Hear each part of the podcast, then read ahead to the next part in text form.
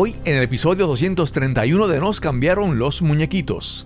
Yo soy una persona bien fuerte, bien alegre, tengo mucha energía, ah, pero siempre había algo que me estaba parando de hacer las cosas. Y era mí misma, era lo que yo, como yo, lo que yo me decía a mí misma, que yo no puedo, que ta, ta, ta, que, you know, criándome en Connecticut, yo estoy hablando ya que 40 años atrás, you know, era bien racista acá, you know, so, no es aquí, no es así, pero antes era. Uh, oh, que, you know, she's, she's Spanish o es latina, whatever, you know, era una cosa, te trataban diferente. So uno crece con eso, yo puedo estar, yo puedo hacer eso también, o yo puedo estar en ese mismo cuarto con esta gente que tienen billones de dólares, o, you know, cosas así. Mi nombre es Cristóbal Colón y esto es Nos cambiaron los muñequitos. Nos cambiaron los muñequitos. Nos cambiaron los muñequitos. Nos cambiaron los muñequitos. Nos cambiaron Los muñequitos. Nos cambiaron los muñequitos.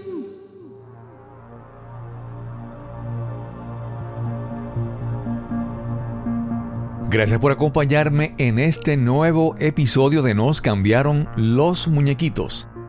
Aquí te hablamos sobre cómo superar la adversidad, cómo reinventarnos y darle la bienvenida al cambio en nuestras vidas.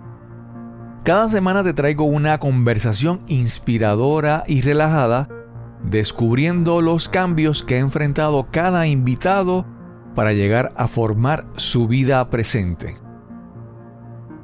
Walt Disney, el legendario creador del imperio de entretenimiento, dijo, Toda la adversidad que he tenido en mi vida, todos mis problemas y obstáculos me han fortalecido. Puede que no te des cuenta cuando suceda, pero una patada en los dientes puede ser lo mejor del mundo para ti. Y hoy hablaremos con una mujer que se ha recuperado de los golpes propinados por la vida, se ha levantado y transformado. Te presento a nuestra invitada de hoy. Hi, ¿cómo están? Yo soy Nina Pérez, soy entrenadora de vida y yo lo que estoy haciendo ahora es trabajando con mujeres, uh, traduciendo su sentimiento de culpa y uh, cosas negativas que ellas tienen por dentro que no la hacen a, poder hacer las cosas que quieren hacer en su vida. So, estoy ayudándolo con, con, para que tengan confianza, actualizar su verdadera potencial para que puedan creer la vida y el negocio que quieran hacer. Nina Pérez es una coach de transformación de vida para mujeres que han sufrido durante demasiado tiempo por los debilitantes sentimientos de culpa y creencias limitantes. Nina nos comparte su historia de transformación después de 30 años de maltrato y adversidades. Este es el episodio número 231 y conversamos con Nina Pérez. Saludos, hoy tenemos una entrevista nuevamente. Últimamente se están dando algunas entrevistas donde he conseguido personas que me dicen, yo no me atrevo a hablar español, pero, pero hablo español. Pero aquí en, en, este podcast, no, yo no le, yo no quiero llamarlo como que son entrevistas, porque no son, no es el sentido normal de una entrevista, es una conversación. Y cuando uno quiere una, conversa, una conversación, uno quiere conversar con alguien, uno a veces sobrepasa todas esas barreras y uno busca entenderse. Y hoy tenemos esa oportunidad de conversar con Nina Pérez. ¿Cómo estás, Nina? Ay, estoy muy bien, estoy muy bien. Está la, la cosa aquí tan mejor, no, no está nevando más y parece que salió el sol un poquito, so estoy feliz. ¿Y dónde estás ahora, Nina? Yo vivo en, uh, en los Estados Unidos, en Connecticut, uh, como 45 minutos de, de Nueva York. Ok. A Nina, pues, la, navegando en el internet, me encontré con ella y con sus proyectos y, y, tiene un podcast. Y vamos a hablar de eso más adelante, pero vamos a comenzar como siempre. Vamos a hablar eh, el origen de Nina, porque ella tiene su acento, ¿verdad? Con la dificultad del español, pero su nombre es español y quiero saber de dónde son sus raíces, dónde ella nació, dónde se crió. Yo nací acá en Connecticut, yo no me he ido de aquí, ya tengo 50 años, todavía estoy aquí, pero me quiero ir. Um, pero mi familia es de Puerto Rico, so mi mamá y, um, you know, todas mis tías y todos nacieron en Puerto Rico, en Lares y en otra parte, pero no, no me recuerdo qué parte. Entonces, ellos nacieron allá y mi mamá vino para acá cuando tenía como 20 años y yo nací acá. Ok. So, no sé, por eso es que el español lo tengo no, no muy fuerte. Sí. No te preocupes, no te preocupes. Mira, pero Nina, entonces, tú, antes, antes, de, antes de entrar en la parte de tu crianza y la educación, ¿verdad? Que eso siempre lo hablamos, pero te quería preguntar esto porque, ¿cómo te explico? Yo, yo por ejemplo, soy puertorriqueño, nacido en Puerto Rico, ¿verdad? Entonces yo recuerdo en la escuela de, de adolescente y en escuela superior, siempre había un, un grupo de estudiantes que eran, le decíamos los Neoricans, ¿verdad? Eran, eran New Ricans, Sí, que habían vivido allá, que hablaban más, más inglés que español, y, yo siempre estaba como que aparte. Entonces siempre había una, un- vamos a decir, como una diferencia entre, entre los, los, los New Ricans y los puertorriqueños puertorriqueños, y también a veces cuando yo, por ejemplo, cuando yo estoy en Puerto Rico, para mí la puertorriqueñidad es una cosa, y cuando voy a Estados Unidos y veo a los puertorriqueños en Estados Unidos, la puertorriqueñidad a veces es como que diferente, ¿verdad? Porque para muchas personas que son muchos puertorriqueños que viven en Estados Unidos, eh, Puerto Rico tal vez es como que algo un poco más lejano, ¿verdad? ¿Cómo es, cómo ha sido para ti esa de niña criarte con esa puertorriqueñidad, aun cuando no, no vivías en Puerto Rico? You know, yo nací, yo cuando me crié, me crié mucho con mi abuelita. So, mi abuela y mi abuelo eran bien puertorriqueños, como ellos nacieron allá y se criaron allá, todo era de allá. So, la comida siempre puertorriqueña, la cultura puertorriqueña, todo era, so, mm, you know, yo era afortunadamente que me nací así, you know, porque como nosotros, todos los primos y todos nacimos acá, pero todas las, las mamás y los tíos y todo eran de Puerto Rico. So, nosotros somos la primera generación acá de que nacimos acá en you know, Estados Unidos. So, yo no sé, como, como yo no vivo en Puerto Rico, no sé la diferencia, de decirte la verdad, pero me encanta ir para Puerto Rico y yo, yo he visitado ahí ya muchas veces, desde chiquita, mi abuelita me, me, me llevaba y me gusta mucho la cultura, la, gente, me gusta que son cariñosos, son tan buenos con uno, me encanta ser puertorriqueña, siempre he sido orgullosa de ser puertorriqueña y un poquito celosa que no nací allá, pero ¿qué se va a hacer? Sí, sí, sí, sí. Yo, yo siempre recuerdo, hace muchos años leí la historia de una cantante, ella se llama Susan Vega. Ella hace muchos años pregó una canción que se llamaba Luca, que se llama My Name is Luca.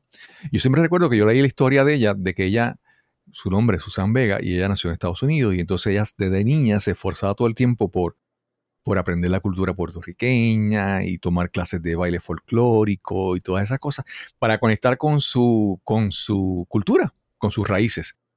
Y después, cuando llega, cuando era mayor, descubrió que su papá, el Vega, su, era su padrastro, era, no, su, no era su papá biológico, su papá biológico era como que white, era blanco, ¿verdad? Y ella, Oh, ella, se sentía que todo su día estaba esforzándose, había esforzándose por, por conectar con sus raíces y después descubre que no eran, que no eran sus raíces. Ah, pues. Sí, pero Nina, entonces, en, allá en, en Connecticut, ¿qué, eh, cómo, qué decidiste estudiar cuando ¿verdad? llega el momento de la adolescencia y ya uno eh, tiene que Yeah. tomar la decisión que uno quisiera hacer cuando sea grande? En tu caso, ¿cómo fue que decidiste estudiar y qué estudiaste? You know, eso, eso sí es una historia, porque yo tengo un libro que yo escribí también de mi vida que se llama Lánzame tu mejor golpe. Ok, Y porque lo hice, lo hice en inglés, pero ah, lo, lo traducí en español. Y cuando yo tenía 15 años tuve mi hijo. Ok. So, eh, para ir para educación no era una opción. Yo tenía Wow. que ir a trabajar. Terminé a high school porque yo tenía 15 años cuando lo tuve, so estaba en el 9 grado. Y terminé el high school con con- una madre también, son un baby, teniendo un baby. wow, Ah, pero, este, you know, ya, solo crié a los 15 años, trabajé dos trabajos, fui para la escuela, hice lo que tuve que hacer y ah, no fui para la educación. Yo no fui hasta que yo tenía como 30 años que me metí en el college. ok. Y, y Nina, y cuando, cuando tienes tu hijo a esa edad, eh, ¿lo tuviste sola? ¿El, el padre aportó, estuvo ahí? O, o fuiste tú sola, una madre soltera que tuviste que criarlo tú sola? No, you know, él estaba ahí, pero era un hombre bien violento, bien, bien violento. So, you know, me golpeaba mucho y casi me mató. Wow. Y, you know, cuando yo tenía como, como 18 años, que me puso una pistola por la cabeza que me iba a matar, me fui corriendo y me llevé el niño y me fui para una, un shelter, no sé cómo se dice. Sí, un español, refugio, un hogar, un hogar. Un refugio, ajá. Y me quedé ahí un año yendo para la escuela y trabajando los dos trabajos para cuidar a mi hijo. So, ah, sí, e- eso fue un tiempo muy fuerte en mi vida, pero, you know, ah, lo, lo superé. Y ah, me, me casé como a los 21 años con, con el papá de mi otro hijo y estaba casada con él como 8 años. So, yo era joven, yo, yo hice todas las cosas ya muy joven. So, tuve el hijo a, a los 5 años y después el próximo hijo lo tuve a los 21 años. So, siempre trabajando fuerte, siempre haciendo las cosas. So, educación, yo quería ser un chef. Toda mi vida quería cocinar y hacer un chef. Ok. Ah, pero no pude porque tengo que tener los, tengo que you know, darle a- a los alimentos a los hijos que so, tengo que puedo hacer, you know, pero, sí, pero fui para atrás y lo hice sí. y ahora soy chef también. Wow. wow. Y, y, chef, ¿te especializas en, en algún estilo específico o de todo? ¿Cuál es tu especialidad como chef? A mí me gusta de verdad de todo, pero lo que más me gusta es coger los ingredientes frescos del garden. So, Ujú. para- fuera- yo, yo tengo un restaurante donde tenemos el jardín y ahí tenemos todo lo que necesitamos para cocinar las comidas. So I like farm to table. Súper, súper. Nina, antes, antes de continuar, ¿verdad? Con, con tu crecimiento, es que de repente yo digo, wow, yo me pongo a pensar dónde yo estaba a los 15 años o qué yo estaba haciendo a los 15 I know. años, ¿verdad? Y, Right, y que yo tenía en mi mente a los 15 años. Y, y en tu caso, pues ya a los 21 años haces tu segundo matrimonio, pero, Yeah. pero para tu ejemplo, mi hija tiene 25 años y no se ha casado, ¿verdad? O sea, ya tú a tus 21 años, ya tú tuviste un hijo, enfrentaste maltrato, buscaste sobrevivir y, y decides como que darte una segunda oportunidad a los 21 años, ¿verdad? Es como que, ¿cómo así, cómo fue para ti a esa tierna edad tú tratar de madurar mm, forzada, ¿verdad? No es, no es como que con calma y con consejo, no, no, es que tienes que hacer las cosas. Por ejemplo, cuando dice, decides salir de tu casa porque estabas siendo maltratada, o sea, eso, eso tienes que hacerlo, no puedes esperar a ir a, a un consejero, a un psicólogo, ¿no? Fue, fue como que bien forzado. Right. ¿Cómo fue para ti ese proceso de, de tú crecer de niña a adulta, a tomar decisiones, a madurar en tan poco tiempo? You know, eso fue bien difícil, pero yo lo, yo escribo mucho en mi libro de todo lo, yo, yo estaba abusada desde, desde que yo era chiquita, Ok, porque yo tenía un padrastro que me abusaba mucho, entonces ya yo tenía como capacidad para defenderme, you know, so cuando ya tenía como a los 15 años que me pasó que, que- que estaba embarazada, pues yo dije, no, este, yo, yo voy a coger las cosas como son y voy a seguir adelante porque a mí no me van a parar y yo no quiero que mi hijo crezca mirándome a mí como una víctima o que yo no terminé la escuela o que yo no pude hacer las cosas. So, como él, él me cambió mi vida, de verdad, a los 15 años me cambió mi vida porque me enseñó las cosas, you know, cómo madurar, cómo seguir adelante, cómo pa- pelear para, you know, para sobrevivir todas las cosas que me estaba pasando. Y entonces, eso fue una cosa bien difícil porque uno es joven, uno no sabe todo, uno se cree que sabe todo, Claro. pero uno no sabe nada. claro, you claro. know? Sí, sí, Ah, pero era difícil, pero, pero no me arrepiento de nada. sí. ya. Nina, es que tu historia rápido como que nos metimos ahí en, en la trama ahí fuerte. De- de- de- directo, directo. Pero hay, hay algo que te quiero, que te quiero preguntar. Y es que, Sure. mira, como te digo, es, es normal, ma- la mayoría de las personas tienen una experiencia en una relación pasada y aunque busquen soltar muchas cosas, siempre hay, hay huellas, hay heridas que uno las sigue arrastrando, ¿verdad? Y en tu caso, nuevamente, desde los 15 a los 21, 6 años, tú empiezas una segunda relación, ¿verdad? Un segundo matrimonio. Pero, pero eh, yo me pongo a pensar de que tú, no- tú al llegar a esa, a esa segunda relación, tú no llegaste, vamos a decir, tú no llegaste sanada, tú llegaste todavía Mm. con mucha, muchas heridas, no sé si con mucha desconfianza, no sé si con muchos temores, hasta trauma, ¿verdad? Un estrés, un Oh, sí. PTSD. Sí. ¿Cómo es comenzar una nueva relación cuando todavía hay una carga emocional tan fuerte, tan fuerte en ti?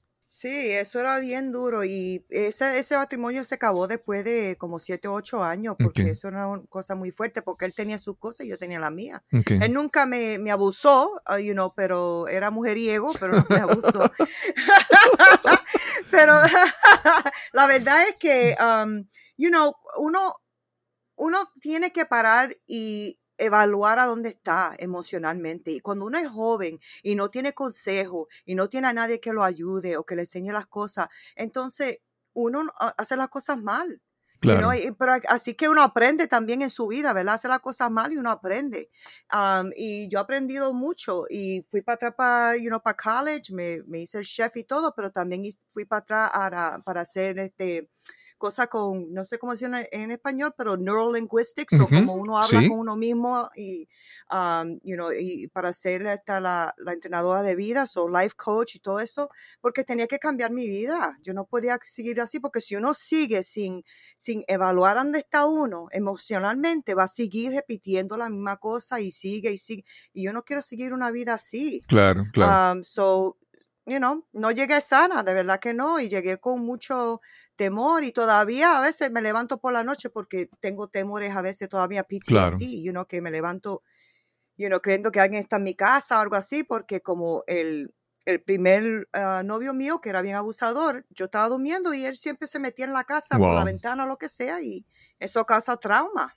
you Claro, know. claro. Ah, pero uno puede sobrevivir a estas cosas, uno tiene que ser honestamente con uno mismo y Ujú. decir, aquí estoy yo y no me siento bien y qué voy a hacer con esto. Claro, know? claro. So, yeah, uno tiene que ser honesto. Sí, yeah. sí, yo estaba pensando hace un momento que si uno, por ejemplo, le bajaba, si uno está viendo, si uno escucha el audio, pues obviamente no, ¿verdad? No, no lo nota tanto. Pero si uno ve el video de, la, de esta entrevista, de esta conversación, y uno baja el volumen, a veces te puede ver a ti y tú estás riendo y, y moviéndote y muy feliz. Y entonces cuando subes el, el audio, dices, pero no, él me maltrataba y yo decía, ¿verdad?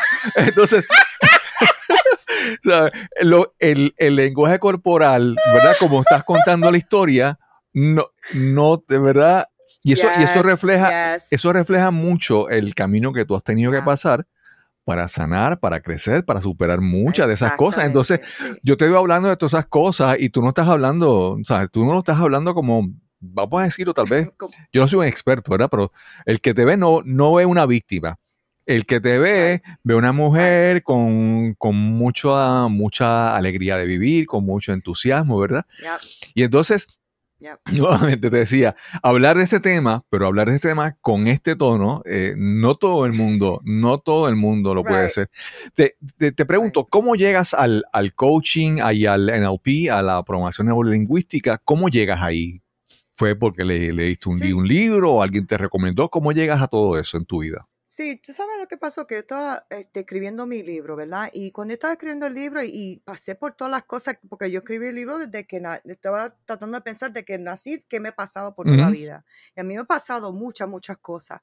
Y cuando lo estaba escribiendo, me, yo lloré mucho, pero también vi qué fuerte yo soy um, y todo lo que yo podía sobrevivir en mi vida. So, cuando lo escribí, yo sabía que mi mamá no me iba a hablar más, mi tía no me iban a hablar más, no me iban a hablar, ya se me quitó el- la, la tarjeta puertorriqueña por la ventana, no me iban a hablar, no me iban a hablar más.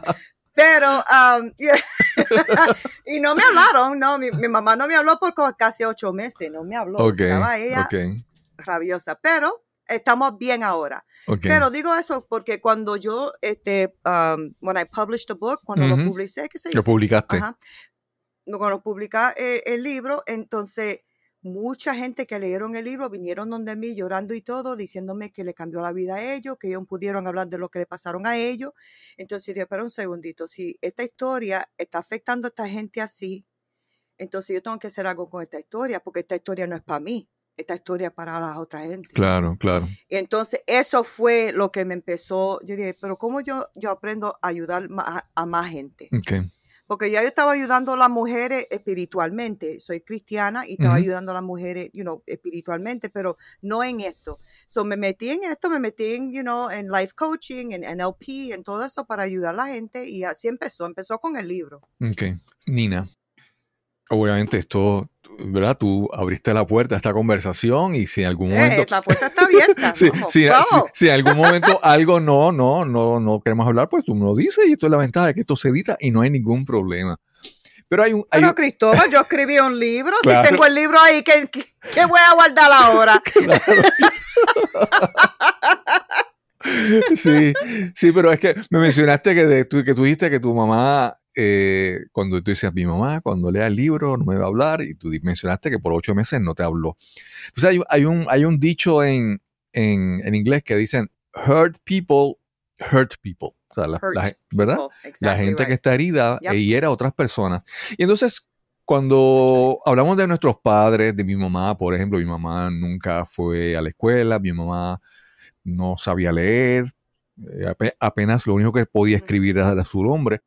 Y uno tiene que reconocer que, bueno, que ellos, en mi caso, ¿verdad? Mis padres lo hicieron lo mejor que pudieron con lo que tenían. La mayoría de las personas son así. Por lo general, no hay tanta gente, hay gente mala, sí, pero mucha gente es que no tiene las herramientas para hacer, ¿verdad?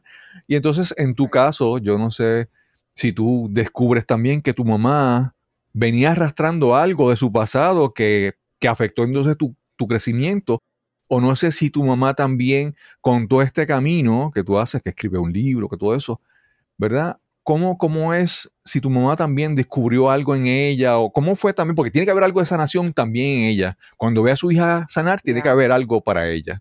Yeah, wow, that's a good question. Um, cuando yo escribí el libro, yo sabía que ella había pasado por muchas cosas. Ella, ella ah, la pararon de la escuela como en el 8 grado. Ah, para que ella ayudara en la casa y cosas así en Puerto Rico. Um, ah, y también ella era bien abusada. You know, lo- el esposo que ella tenía, que era mi padrastro, que abusó de mí, you know, siempre le estaba pegando, siempre, mean, era, era un, un hombre horrible. So ella estaba también, tenía mucho miedo, you know. So cuando yo le había dicho a ella que él me estaba golpeando a mí, ella me dijo que me callara y que debía estar mintiendo. Pero es que porque ella también tenía miedo, ¿verdad? So, el libro ella no lo leyó porque leyó el primer, ah, el, la- el primer paragraph y dijo, no, mentira, mentira. la, la rabia que esa mujer tenía porque en, yo no sé si es así mucho en Puerto Rico, pero aquí era lo que pasa en la casa se queda en la casa. Uno Claro, no lo habla, claro. uno no, lo, uno no se lo explica a nadie, you know, y así es, y así me, me crié eso. Cuando yo lo dije era como que le dio un poquito de vergüenza, Claro. you know, y, y, y ella dijo, mira cómo me van a ver a mí ahora en la iglesia, ¿qué tú hiciste, qué tú me hiciste a mí en mi vida? Y I'm like, ay mami, por favor, si es la verdad, no es la verdad, y peleamos mucho, pero, y, y no me habló, me, me paró de hablar, pero hace como, como dos, ah, eh, recién, como dos o tres semanas atrás, yo estaba en la casa de ella, yo le dije, mami, ¿tú sabes qué? Perdóname también por ser bien fuerte cuando joven, you know, yo estaba viendo, yo tenía mucho dolor y que la gente que están herida, lo mismo que tú dijiste, la gente que están herida, iren a otro y ella me dice, ¿sabes qué? Perdóname a mí también. Esa es la primera vez, tengo 50 años, la primera vez en 50 años que ella me pidió perdón. No lo pude creer, pero estamos en un sitio muy bien ahora, mi mamá. Claro, claro. So, No, y, Yeah, y, y como te digo, eh, me imagino que para ti, como tú dices, después de 50 años, pero también de conocer a tu mamá, tú sabes lo que significan esas palabras, ¿verdad? El, el hecho de que ella ha Yeah. dado, lo que, para ella dar ese paso de, de pedirte perdón, eh, obviamente tú, tú reconoces que, que ella hizo, yeah. dio un gran paso, hubo un cambio en su vida para ella poder decir, pedir perdón. Sí, sí. sí, sí. Entonces después estudias el coaching, estu- estudias programación neurolingüística. Esto lo estudias porque me mencionaste que había gente que leía el libro y tú querías ir ayudando, pero al tú empezar a, a- a encontrarte estas, estas herramientas, porque eso yo, mm, mucha gente que llega al coaching y que llega al, al NLP y todo esto, llega para sí mismo, de alguna manera. O sea, siempre buscan ujú. aplicar y buscan cuidarse con lo que están aprendiendo, ¿verdad? Trabajar con ellos mismos. En tu caso, cuando empiezas a, conocer todas estas herramientas, que tú dices que es para ayudar a otras personas, empezaron a ayudarte a ti, ¿cómo fue este proceso para ti a la misma vez que te ibas preparando para ayudar a otras personas? Oh, yeah, yeah. Oh, my gosh. Lloré mucho. y yo creía que ya yo, yo creía que ya yo había pasado por todo. Y dije, ah, si tú estás bien, si escribiste el libro, que estás... ta- Sí, sí, oh, sí. my gosh. Yo tenía muchas cosas, muchas cosas que yo tenía que, que you know, eh, cambiar el comportamiento de mi mente, de, de, you know, cómo yo me sentía, lo negativo que yo hablaba you know, cosas así. Si yo empezaba algo y dije, no, yo no puedo, siempre estaba parándome, you know, de, de seguir Ujú. adelante en las cosas que yo quería hacer. Y ah, yo soy una persona bien fuerte, bien alegre, tengo mucha energía, ah, pero siempre había algo que me estaba parando de hacer las cosas. Ok. Y era a mí misma, era lo que yo, como yo, lo que yo me decía a mí misma, que yo no puedo, que ta, ta, ta, que, you know, y, um, you know, criándome en Connecticut, um, yo estoy hablando ya que 40 años atrás, you know, era bien racista acá, Ujú. you know, so, no es aquí, no es así, pero antes era. Y, you know, si uno, uh, oh, que, you know, she's, she's Spanish o es latina, whatever, Ujú. you know, era una cosa, di- te trataban diferente, Ujú. you know. So uno crece con eso. Yo puedo estar, you know, yo puedo hacer eso también. O yo puedo estar en ese mismo cuarto con esta gente que tienen billones de dólares. O, you know, cosas así. Sí. Um, so yo me tuve que cambiar mucho. Y esa, y esa, esa modalidades o eh, herramientas, como tú dijiste, Ujú. ah, me ayudaron mucho a cambiar en mí misma. Porque uno tiene que cambiar en uno mismo antes de ir a cambiar a alguien. Claro, ¿Cómo tú vas a cambiar a alguien si tú estás igual? claro, claro. You know? Sí. Nina, Yeah. eh, me hablaste de un libro, me hablaste de que te vas a estudiar coaching y para ayudar a otras personas, pero ahora yo te veo que has hecho muchas otras cosas. Tú tienes un canal de YouTube, podcast y todo eso, ¿verdad? Eh. Es como que primero te sanas tú misma, después decides buscar eh, compartir tu historia, buscas eh, adquirir herramientas para tú seguir trabajando contigo misma, pero llega un momento en que yo te veo que tú estás bien, bien vocal, ¿verdad? Tú estás llevando el mensaje a todos, a todos lados, ¿verdad? Como, Yeah. ¿cómo, ¿Cómo se hace ese paso de decir, no, no, yo tengo que, yo tengo que hablar más, o tengo que hablar más alto y llevar mis mensajes a otro Mm. lado? ¿En qué momento en tu vida tú decides como que no, no, yo tengo que crear contenido, hacer algo, crear un podcast? ¿Cómo, cómo se da ese proceso en ti? Sí, porque a mí siempre todo el mundo venía donde mí para decirme las cosas que ellos estaban pasando. You know? So, siempre era, oh, Nina, ¿puedo hablar contigo? Porque estoy pasando esto con mi esposo, estoy pasando esto con mi ca- en mi casa. Y yo siempre era como un counselor. Mm, ah, no sé cómo se dice. Consejera. You know, un counselor. Consejera, thank you. Um, era siempre, yo siempre era la consejera, en que yo estaba pasando por lo mismo, por mí o también, pero siempre estaba ayudando a la gente. Y yo dije, you know what, voy a empezar un podcast, ni sabía lo que era, solamente me dieron un, me dieron un micrófono, me dieron unos headphones, y yo dije, ah, pues voy a hablar. Y ay, como a mí me gusta hablar, pues, so, empecé a hablar de mi historia, empecé a hablar de lo que me pasaba a mí en mi vida, empecé a hablar de mi fe, empecé a hablar de todo lo que Dios ha hecho en mi vida y cosas así. Y yo lo estaba haciendo sola primero, pero este, eh, estaba en una tienda acá en Connecticut y vino un, un hombre que yo no he conocido, me, dice- me dice, un permiso, ¿tú, tú, tú eres ah, de Straight Talk, No Sugar Addict? Yo dije, sí. Y él me dijo, oh my gosh, yo te encontré a ti en un podcast y estoy oyendo todos los podcasts tuyos desde el principio y tú me has cambiado mi vida y ha cambiado la vida de mi familia. Y era un hombre. wow. Era un hombre. Sí, sí, bueno, pensaría que ah, tal vez mujer conecta contigo, no, pero era hombre, que fue como que, Ya, Sí. era, ya. Y él dijo que él y su esposa y todo, que porque él me estaba oyendo todos los días, todos los podcasts que yo estaba haciendo, que le dio confianza en su vida, que cambió las cosas que tenía que hacer en su casa, que eh, él y esposa arreglaron las cosas. I'm like, wow. Entonces dije, ok, pues entonces hay, hay algo que uno puede hacer, afectar a la persona en un podcast. ujú, So empecé el podcast así, era todo audio y entonces lo hice entonces para video también. Pero ahora lo que hago es que debe de yo hablar sola porque yo estaba hablando sola.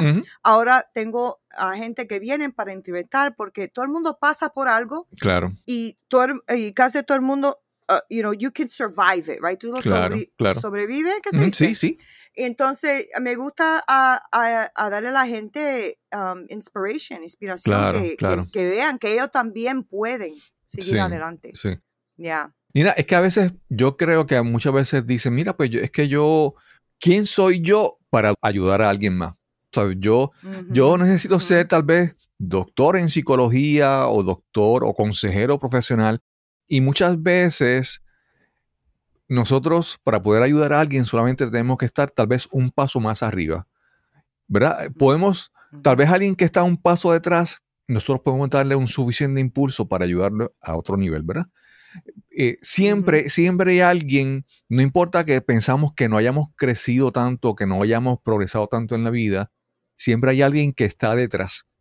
Hay alguien que está unos pasos atrás y tú le puedes decir una sencillez. No es que tú te creas la, más experta del mundo, nuevamente uno sabe sus limitaciones, pero lo que uno ha vivido, lo que uno ha pasado, hay alguien que está pasando eso mismo. Y tú simplemente con compartirlo, pues puedes ayudar a alguien. Entonces, nuevamente, no hay que ser el experto más grande del mundo. Muchas veces, eh, aún personas que tú ayudas, esas personas que tú ayudas tal vez puedan ayudar a alguien que está más atrás en el proceso, ¿verdad? Más abajo, vamos así como una, escalera, un peldaño, un, step eh, más abajo. Y eso es bien importante porque yo, a, a, mi forma de entender, en la manera, uno dice que una de las formas que uno puede trabajar con uno mismo es ayudando a los demás. Tan pronto tú empiezas a ayudar a los demás, a buscar ayudar a los demás, de repente tus problemas no son tan grandes, de repente muchas complicaciones y problemas que tú tenías de repente desaparecen. Porque al ayudar a los demás, pues todo toma una dimensión diferente. ¿Cómo, cómo lo ves? Así mismo estoy. ¿Por qué tú crees que cuando dices que, que, la historia mía no es lo mismo que cuando uno me ve, que estoy alegre y todo? Porque he ayudado a tanta gente que ya la historia mía no me afecta así. Claro. Porque ya, ya no lo siento. Yo te puedo decir a ti todo, que mi papá me abusó, que, que todas estas cosas me pasaron y tú no me ves llorando, tú no me ves caída, tú no, porque yo he ayudado a tanta gente yo eh, que, que, ya no me afecta tan fuerte. So, cuando uno quiere sobrevivir o salir de, de, de, donde esto todo negativo, vete a ayudar a alguien para que tú veas que se te va a cambiar todo. Y yo siempre me recuerdo de una historia de, un, de un, joven que fue para college y se hizo que era profesor y estaba en una clase y él se hizo el profesor y le estaba enseñando a, a, la, a, los otros estudiantes en el college you know, el, el, you know, the lessons, mm, right? Sí. Um, y después de unos meses se dieron de cuenta que él estaba mintiendo, que él no era profesor. Se lo sacaron del, del, cuarto y le dijeron, ¿cómo tú estás enseñándole a esta gente uh, todos los lessons, you know, todo, todo lo que tienen que aprender y todos están pasando y todos están haciendo bien? ¿Cómo tú estás haciendo eso si tú no eres profesor? Y él dijo, ah, pues, porque yo siempre estoy un, un, un chapter. Adelante adelante. Sí. Right? So, eso quiere decir que él ayudó a toda esa gente porque él solamente tenía un chapter adelante de los otros. Claro. So, eh, la vida de nosotros sigue adelante y nosotros siempre vamos a estar un chapter antes de otra persona. So, ayuda a alguien. Sí, sí, sí. You know? Yeah. Hace, hace unos días yo vi un video de este señor que se llama Benjamin Hardy.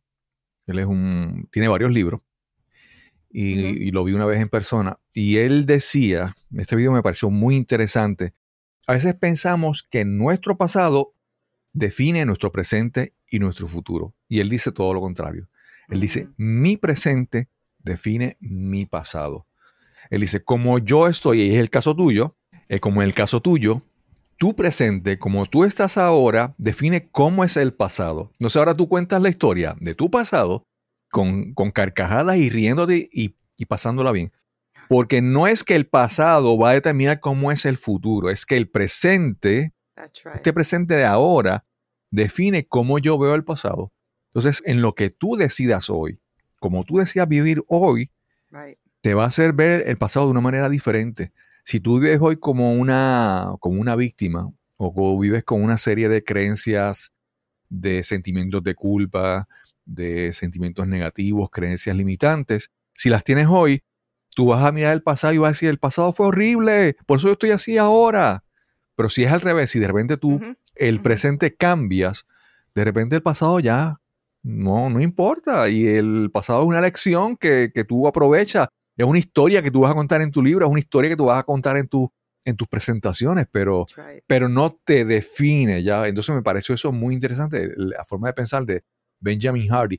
Y en el caso tuyo, obviamente, tú me has contado una, como decía, unas historias, pero estás ahí muerta de la risa porque tu presente es lo- el- Right. define ese pasado. No sé si, lo, si coincides con esa forma de pensar.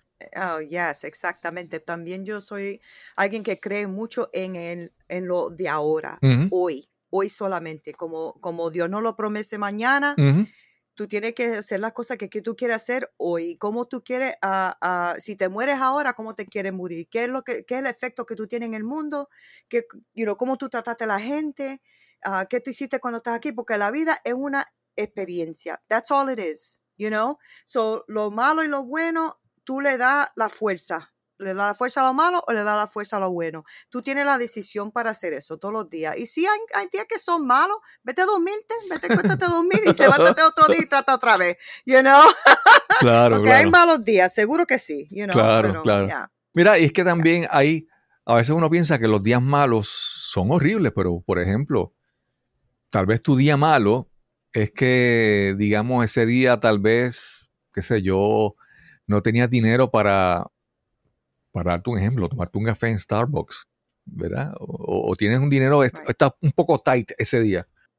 Pero, pero si miras al lado o si miras a otros sitios, hay personas que no tienen dinero para toda su semana de comida. Entonces, es cuestión de perspectiva, ¿verdad? Eh, desde el Ya. punto de vista. Entonces, el hecho de que hoy yo la cosa no esté bien, bueno, pero no está tan mal porque hay otros que están bien mal, ¿verdad? Eh, para dar un ejemplo, mi, ayer, ayer fue el entierro de mi hermano. Entonces, Mm, eh, sorry. pues, sí, sí, pero lo que te quiero decir es que, que estoy vivo, entonces él está muerto, ¿verdad? Siempre es cuestión de escoger cómo yo miro, ¿verdad? Siempre hay una Right, forma, ¿verdad? Y, hay, y entonces, eh, si tú me dices que eres cristiana, algo muy importante es el agradecer, ¿verdad? La, el gratitude, ¿verdad? Entonces, yo hace mucho tiempo leí un libro que en la manera en que tú agradeces lo que tienes en tu vida, reconoces que eso es abundante. Cuando tú pides y tú oras por algo que no tienes, estás reconociendo que eso es escaso, ¿verdad? Entonces, agradecer es una, una herramienta, a mi entender, que es muy, muy poderosa. Yo no me, yo no me salgo de la cama por la mañana si yo no, yo no decido tres cosas que tengo ah, agradecimiento. Agradecimiento. Agradecimiento. Agra- agradecimiento. No problem. Yo no me levanto, yo no me levanto de la cama, siempre tengo tres cosas, you know, y a mí no me importa si es un día que yo me levanté que no, no me siento bien, no me importa si o tengo mi vista, o puedo hablar, o estoy respirando, o no me importa lo que son las tres cosas, pero siempre son tres cosas, y si no encuentro tres cosas, no me voy a levantar de esa cama, porque tengo, porque es, por- es para cambiar la mente, porque uno tiene que, que a veces uno tiene que esforzarse un poquito más, porque las cosas son duras a veces, you know, Claro. I mean, hay muchas cosas que pasan, so, ah, pero tiene que, porque nadie te lo va a hacer por ti, tú tienes que hacerlo por tú mismo, you Sí. know, so, yeah, eso, eso bien, para mí es una cosa que yo practico todos los días y lo he hecho por muchos años y no voy a parar porque eso me ha cambiado toda la vida y como yo veo las cosas. Sí. Debe de ver las cosas en negativo según me levanto, lo cambio para ver algo positivo. Súper, súper. Nina, y tú mencionas que trabajas mucho, mayormente con mujeres, buscando trabajar y eliminar todas estas creencias limitantes, este sentimiento de culpa y todas esas cosas. ¿Cómo tú defines? ¿Qué son las cosas que tú haces? ¿Qué herramientas tú utilizas? ¿Cómo tú trabajas con estas personas, verdad? Para tú buscar eh, lograr esa- esas metas, ¿verdad? Trabajar con todas esas eh, creencias limitantes, eliminarlas, ¿verdad? ¿Cómo es, ¿Cómo es tu método para trabajar con ellas? Ok, so yo lo hago en grupo, es un, un group coaching. Um, y las mujeres que siempre vienen, se tienen, you know, siempre tienen ah, que respetarse una a la otra, you know, ah, este, porque es un sitio donde la gente dice las cosas que, you know, que han pasado en su vida. So, lo hago mucho por group coaching. So, lo hago dos veces a la semana. Es como por 90 minutos, una hora y media. Estamos ahí juntas y hablamos la verdad. So, yo le enseño una lección. Ujú. ah, depende de lo, lo- que la lección. La primera es, ah, casi siempre es ah, toxic shame. So, you know, um, cosa que lo está, no sé cómo decirlo en, sí. español, pero um, Sí, so, tenemos toxic shame y le enseño por qué tenemos eso en la vida, you know, ah, cómo los otros formularon eso cuando eran los niños y cómo seguimos haciendo eso ahora como adultos y cómo um, está enforzando la vida de nosotros a ser como nosotros no queremos o queremos una cosa, pero tratamos, estamos haciendo las cosas de otra cosa porque eso, esto está así. So, eh, son muchas lesiones, so, son lesiones, hablamos, um, eh, le, doy, le doy el coaching y todo y así lo hacemos. Sí. Mencionas de que, mira, es que mencionaste hace un momento que a veces uno quiere hacer algo, pero está haciendo otra cosa. Uno dice, yo quiero hacer esto, pero por alguna razón uno como que no arranca, ¿verdad? Y son esas creencias, mencionaba el toxic shame, vamos a decirle esa, esa culpabilidad tóxica, ¿verdad? Esa, esa- ese vestigio de cosas que hemos vivido. Y es que, mira, yo creo que muchas veces nosotros queremos cosas porque las pensamos con, el, con la mente, ¿verdad? Por ejemplo, alguien dice, ay, yo, yo, yo quisiera dejar de fumar. Pero uno dice, yo quisiera dejar de fumar porque, porque tú has leído las noticias y sabes que fumar da cáncer, ¿verdad? Y, y eso está en tu mente y es lógico.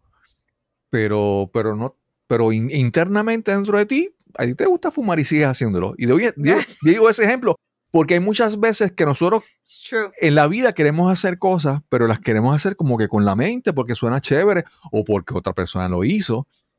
Pero cuando vemos, aun cuando queremos, queremos hacerlas, no las hacemos porque profundamente hay algo que nos aguanta o hay una creencia que no, ¿verdad? Y en, en tu caso, eso es con, con tus participantes, ¿es algo que es fácil o requiere un gran trabajo que las personas se den cuenta qué es lo que los está aguantando, qué que, que les está aguantando a ellas a, a arrancar? You know what? Todos son diferentes, ¿verdad? Y hay gente que quieren de verdad hacer el cambio, hay gente que no están, no están preparada todavía para hacer el cambio. Y lo que yo, lo que yo digo para estar preparado es que uno tiene que también sentir lo que están sintiendo. Claro. A veces nosotros, you know, estamos, vamos, vamos a usar lo, lo tuyo de lo de lo que no quieren fumar, ¿verdad? Ujú. Ellos no, ni, ni paran por un segundo para decir, pero ¿por qué yo quiero fumar? Exacto. ¿Y qué esta sensación que yo tengo? ¿Y por qué yo quiero ese, ciga- ese cigarrillo ahora? ¿Y, ¿Y cómo me voy a sentir después que yo me lo fume? ¿Y por qué me voy a sentir así? Y la gente no paran, no, no paran para, para preguntarse esas preguntas ellos mismos. Ellos solamente, ah, quiero un cigarrillo, no. Ah, ok. Y van y se agarran el cigarrillo y después están, eh, you know, 15, 20 años fumando un cigarrillo y haciéndose daño en el cuerpo.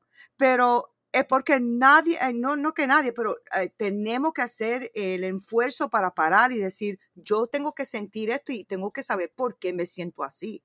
Sí. You know? Pero muchas veces la gente te dice, ¿cómo tú estás? Oh, estoy bien y tú no estás bien. Todo esto está doliendo, tú te- estás pasando, sí, sí. estás deprimido, estás- tienes ansiedad, you know? pero ¿qué decimos? Oh, estoy bien porque no te quieres sentar porque es incómodo. Claro. Es bien incómodo sentarse uno en, eso, en esos sentimientos, ¿verdad? So, eso, eso es, ahí empezamos, empezamos con la verdad. Tú tienes que estar, estás preparada porque te vas a sentir incómoda. Esto no va a estar, you know, todo riéndome todas las veces. Esto va a ser claro. incómodo. Claro. Ah, pero se puede superar, se puede superar, pero tiene que decir que sí quiere superarlo. Ese, eso, para mí, eso es lo primero. Que la gente no paran para a preguntarse ellos mismos por qué se sienten así. Ok, ok.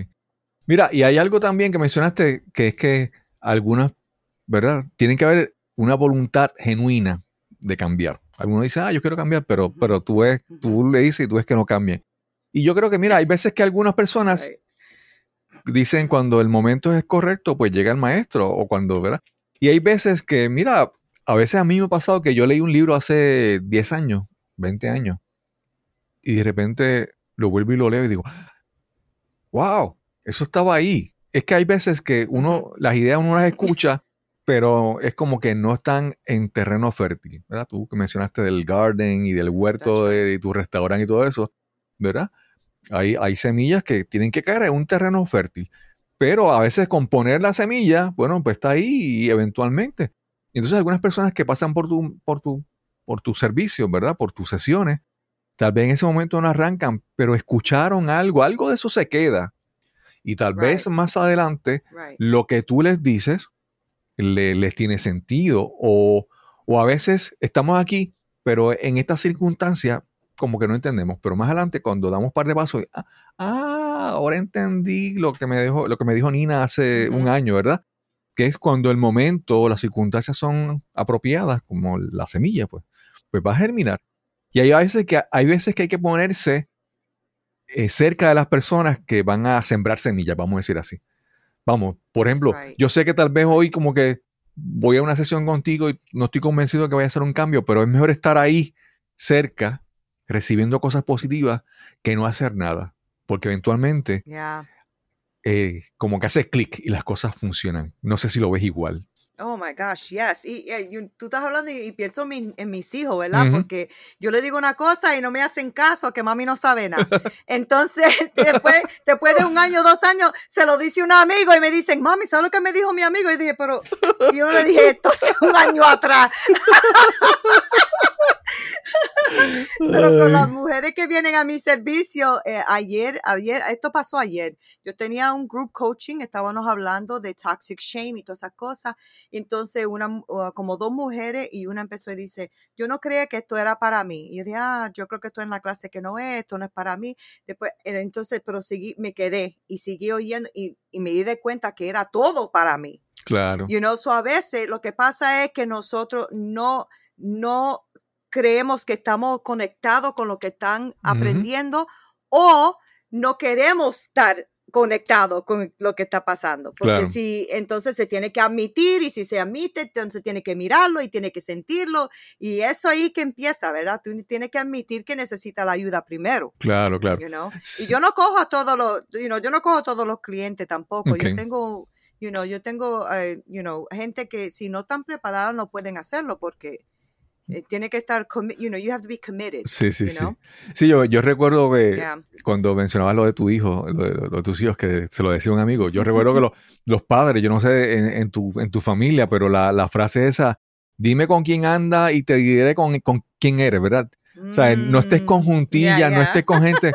Entonces, pues como que tal vez si lo escuchan de ellos de ese lado, no, no, no le, le dan importancia. Por repente van y leen un libro, digamos, de, de Jim Rohn y, John, y Jim Rohn te dice, eres el promedio de las cinco personas como que, ¡ah! Pero si era lo mismo que te decían tus padres. Exactamente, exactamente, porque no hay nada escrito que ya no lo han hecho. no lo han dicho, Exacto, you know. exacto, sí, so sí. funny. Sí, no, eh, Yeah. nuestra, nuestra cultura, los refranes, las historias, los personajes, mira, eh, o sea, ya no, casi no hay nada nuevo. Obviamente, si sale algo de la tecnología es nuevo, pero, pero en cuestión right, de, right. de la parte humana de nosotros, todo, o sea, todas las historias, o sea, lo que te ha pasado a ti ya le ha pasado a, a muchísimas personas, ¿entiendes? No es una historia única. Y entonces tienes que buscar quién me puede dar, quién pasó por esa historia, quién me puede ayudar, dónde, qué libro puedo leer para, pero, ¿verdad? Es cuestión de, primero, abrirse un poco la mente, ¿verdad? Abrirse al proceso, porque si no, no va. Yo, yo, una cosa que, que alguna gente dice es que existe una parte de nosotros que es el ego.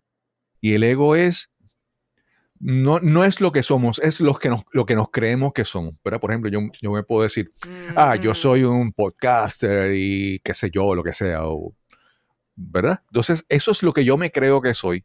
Y a veces cuando uno está en- metido en eso, en esa idea de lo que uno se cree que es, ah, yo soy exitoso, yo soy guapo, tengo dinero, tengo un carro, ¿verdad?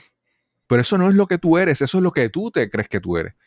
Y cuando uno va con alguien como tú, te empiezas a hablar, el ego dice, no, no, no, no la escuches, no la escuches porque tú eres, tú eres, tú eres rico, tienes guapo, tienes, tienes novias, tienes un carro, ¿verdad? Yeah. Entonces, el, el ego, muchas veces tenemos una resistencia a trabajar con nosotros mismos.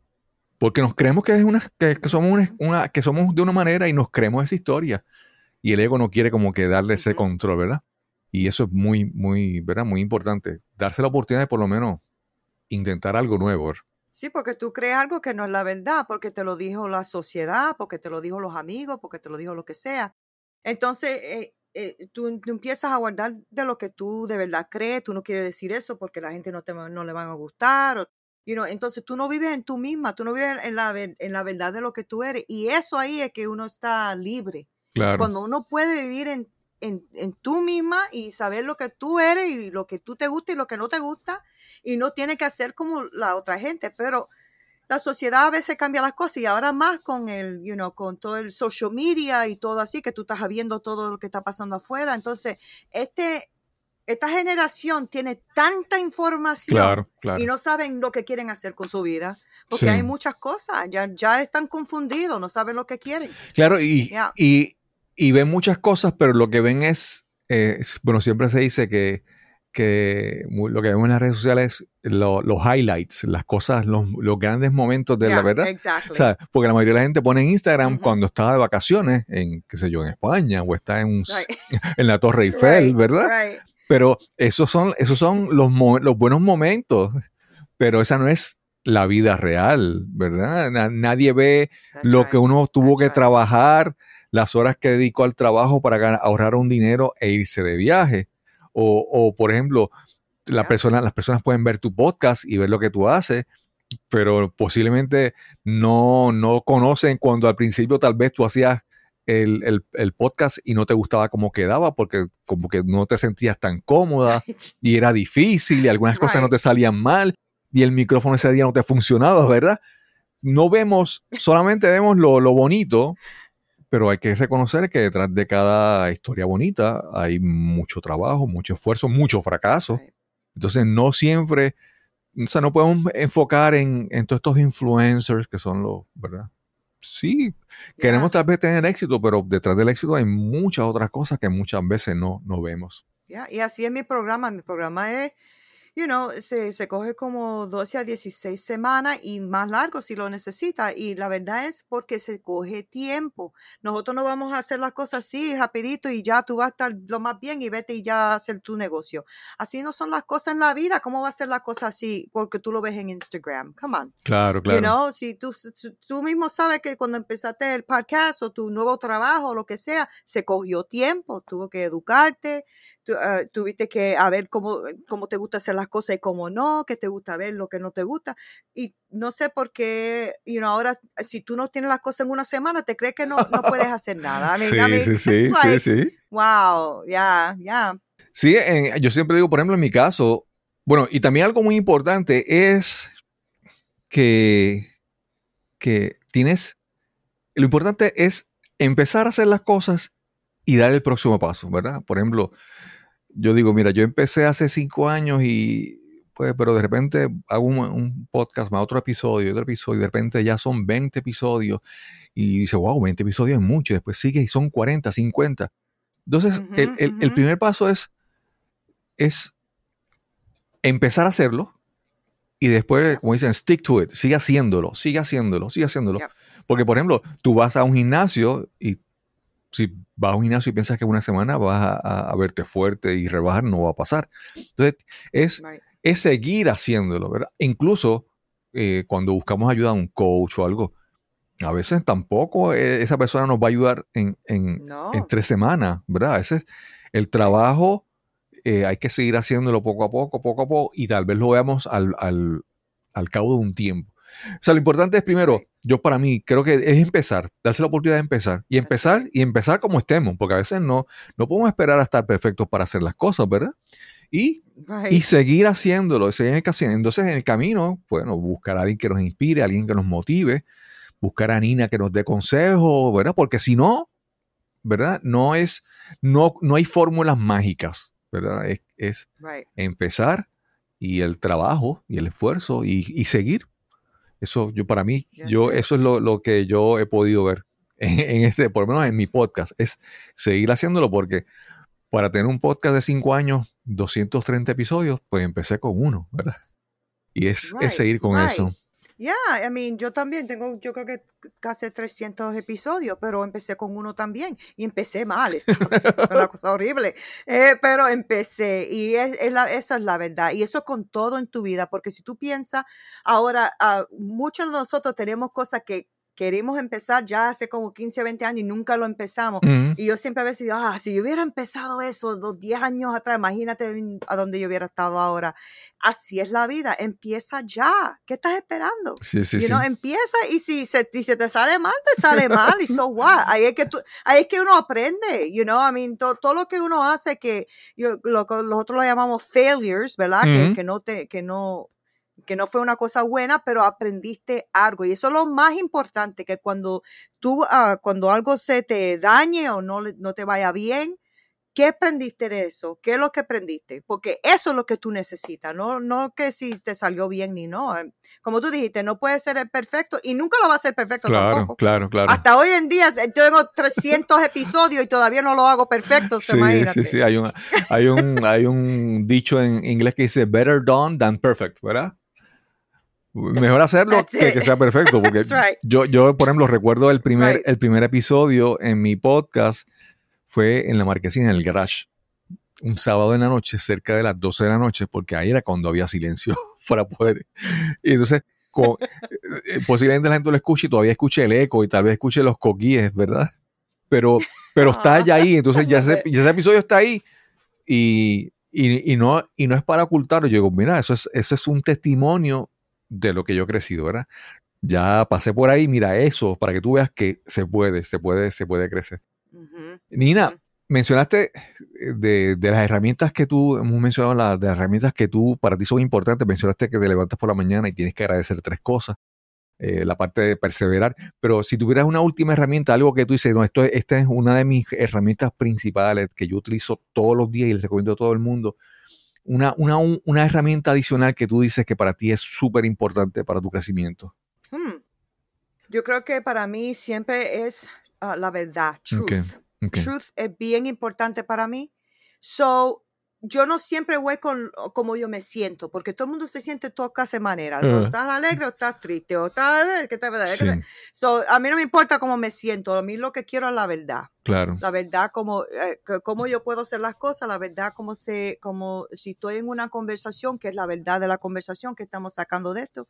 So, para mí siempre es, um, yo lo digo en inglés, pues no sé cómo decir en español, pero No siempre problema. digo, truth does not care about your feelings. Truth Okay. does not care about your feelings, right? Sí, Ah, so la verdad no, no le importa cómo te sientes, la verdad es la verdad. Claro. Yo para mí, si tú siempre vives en la verdad de lo que tú eres, lo que tú sientes y lo que, ah, lo que tú quieres hacer, tú vas a seguir adelante. Todos los días vas a seguir adelante porque tú vas a vivir en la verdad y no lo que alguien te dije, no lo que, no, no cómo te sientes, porque cuántas veces tú te levantaste y no querías hacer el podcast, pero lo hiciste anyway claro, claro. you know, porque tú no vas a ir donde, donde te lleve todas las emociones, tú vas a ir de lo que tienes que hacer y lo que la verdad es. Sí, Eso sí, es lo sí, más sí. importante. Sí, y eso es importante, la, la verdad es importante por dos razones, ¿verdad? Primero porque la verdad cuando la mostramos a los demás, pero también la verdad, que es lo que hemos estado hablando todo el día hoy, ¿verdad? La verdad con uno mismo, es darse uno cuenta de que lo que es verdaderamente para mí, no, no engañarme, porque no es Right. no engañar a los demás, pero más importante, no engañarse a uno mismo, y eso es Right. a veces hasta más difícil, ¿verdad? Uno poder ser fiel y verdadero a uno mismo. That's so good. Yeah, exactamente. Sí. Nina, y si, y si las personas quieren conocerte, contactarte, ¿en qué, cuál es tu página de internet, cuál es tu podcast, dónde te consiguen? Mi página es ninaperez.com, so es N-E-E-N-A, ninaperez.com. Y me pueden encontrar en todos los los sociales, este, Instagram, Facebook, TikTok, all of it. Um, so me pueden encontrar en Nina Perez y también me pueden buscar en Straight Talk No Sugar Added, o las dos. Si me quieren, me quieren encontrar, me van a encontrar porque Sí. estoy por todos lados. so. Y, men- y mencionaste, digo, eso en, la, eso en las redes sociales, eso es virtualmente, pero mencionaste algo de un restaurante y, y las cosas que tú haces. Tienes- Oh. Háblanos de eso también, por si alguien conoce y está cerca y dice, vamos a ver. Ah, pues en New Canaan estoy trabajando por un non-profit que tiene un building ahí que es, ay my gosh, ese building es, es tan lindo, se llama Grace Farms. Y Grace Farms um, este, ah, tiene un restaurante adentro de- del building, ahí es que yo trabajo. Entonces, eso es en New Canaan, New Canaan Connecticut. Um, ¿Y qué más era? ¿Qué, te- qué va? ¿El restaurante y qué? No, eso, eso. Sí. Oh, ok. ya sé, porque como hago tantas cosas, no sé de qué tú hablas. Y, y el- entonces tu podcast sale todas las semanas. Así. Ah, sí, tres veces a la semana. Son los lunes a las 11 de la mañana. Yo, tú me encuentras en live Ujú. en, um, en, en todas las redes sociales que yo tengo. Y entonces los miércoles y los sábados salen los podcasts. So, Ok. Tengo tres veces a la semana me sale. Lunes, sí. miércoles y, y sábado. Sí. Nina, gracias por esta, por esta conversación, ¿verdad? Fue, fue súper interesante. Entonces, como te mencionaba, estábamos hablando de unos temas que son como que tan, tan pesados, pero muertos de la risa, ¿verdad? y, yo, y yo creo, y una última cosa que yo creo que es importante, es que, que, que si en tu vida no hay buen humor, si en tu vida no hay alegría, tú tienes que crearla, ¿verdad? Tú tienes que eh, poner de tu parte para sonreír. Entonces me parece que, que- que en tu caso yo creo que eso es muy obvio, ¿eh? el que ve la entrevista te has reído un montón. y si la escucharon Right, en audio, busque, búsquela en vídeo para que vean, porque realmente... Entonces eso es muy importante, buscar el, el- el buen humor y, y- y sonreír en la vida. Es importante, no puedes esperar que venga alguien a hacerte la vida y hacerte sonreír. Tú tienes que buscar, yo creo, buscar sonreír y buscar reírte de la vida, ¿verdad? Algunas cosas, porque definitivamente. Así, así es mi mente, porque yo veo las cosas y siempre me río y digo, oh, no, Nina, no te rías de eso. Eso no para reírse.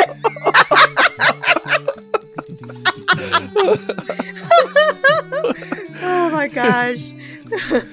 Ni- Gracias por tenerme, Cristóbal. Gracias por tenerme aquí en tu podcast, de No, verdad. gracias a ti por esta- This was, this was awesome. Gracias a ti por esta conversación. Y viste que pudiste el, el español, lo, lo- lo hiciste. Así que eh, cuando empezamos a, a conversar y a sonreír y a reírnos juntos, todo el mundo entiende, todo el mundo entiende. Right. Gracias a Dios. Gracias, Nina. Gracias. Quiero agradecer una vez más a Nina Pérez por esta interesante conversación que tuvimos hoy para este episodio. Realmente fue una conversación profunda, pero a la vez muy divertida, muy jovial, como es la personalidad de Nina. Y recuerda que si disfrutas de este episodio, compártelo con tus amigos, seres queridos o conocidos. Este podcast es completamente gratis, el precio es que lo compartas con las personas que pienses que lo puedan disfrutar también. Y sin más que añadir, nos encontraremos entonces en el próximo episodio de Nos cambiaron los muñequitos. Hasta la próxima.